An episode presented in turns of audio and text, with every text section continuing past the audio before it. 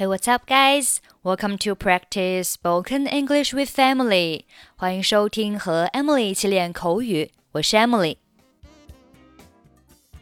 Certificate、diploma 和 degree 这三个单词如果分不清的话，小心书白读了。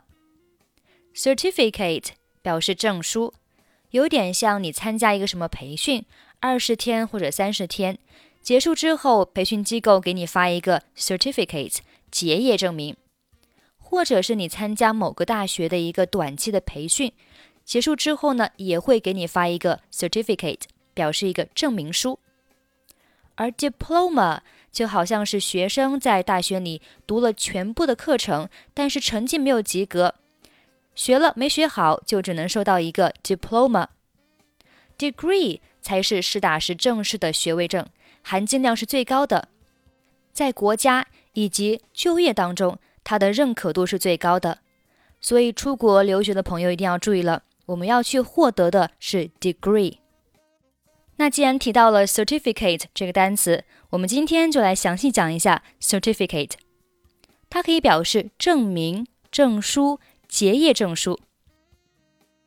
我们人从出生那一刻就有了证明，叫做出生证明 （birth）。certificate，结婚的时候呢，还会有结婚证明 marriage certificate，还有死亡证明 death certificate。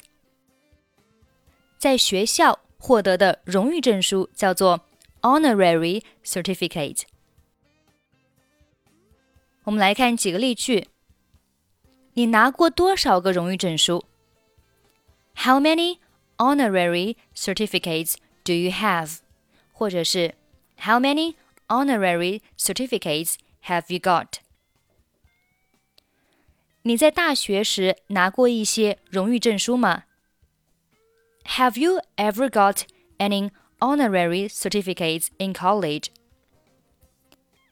你有计算机证书吗？Have you got a computer certificate？我们一起来听一下今天的对话。 你能简单介绍一下你自己吗？Could you give me a brief introduction for yourself？可以，我叫 Linda，英语专业，我住在国王街六十六号。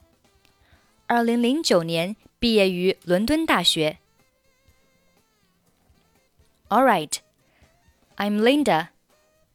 I major in English. I live at 66 King Street. I graduated from London University in 2009.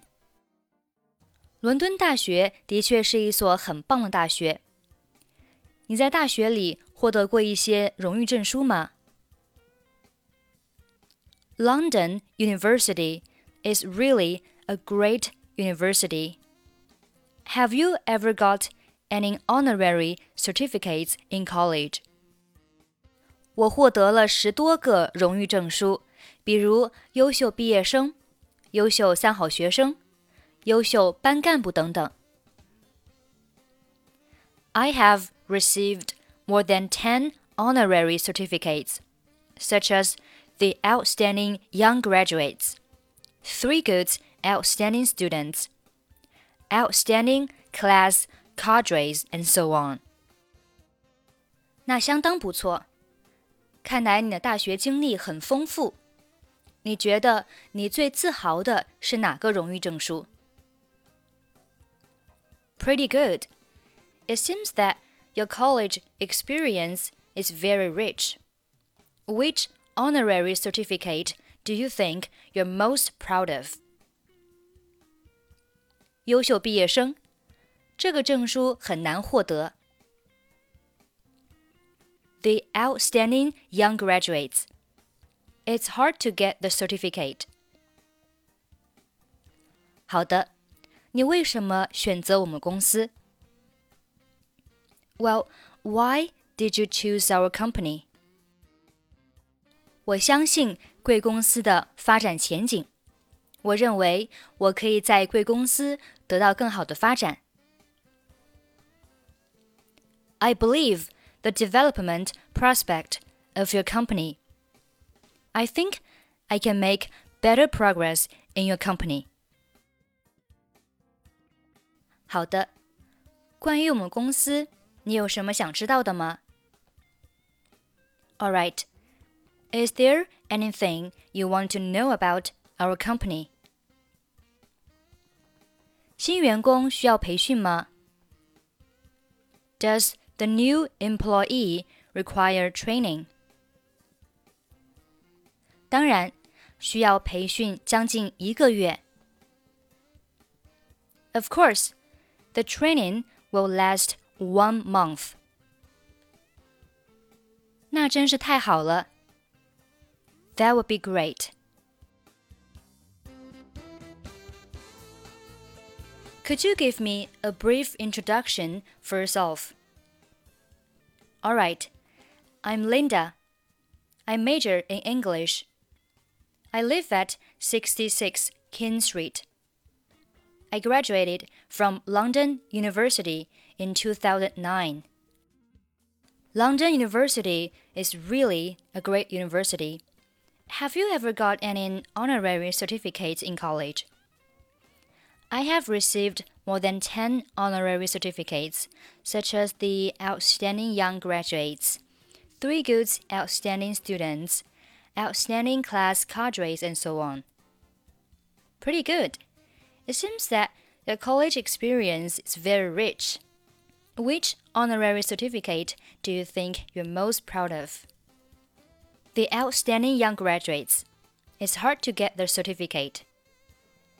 Well, why did you choose our company? I believe the development prospect of your company. I think I can make better progress in your company. All right. Is there anything you want to know about our company? Does the new employee require training? Of course. The training will last one month. That would be great. Okay, that's it for today. 关注微信公众号“英语主播 Emily”，在公众号里回复“节目”两个字，即可加入本期节目的跟读版本以及语音打分。I'm Emily. I'll see you next time. Bye bye.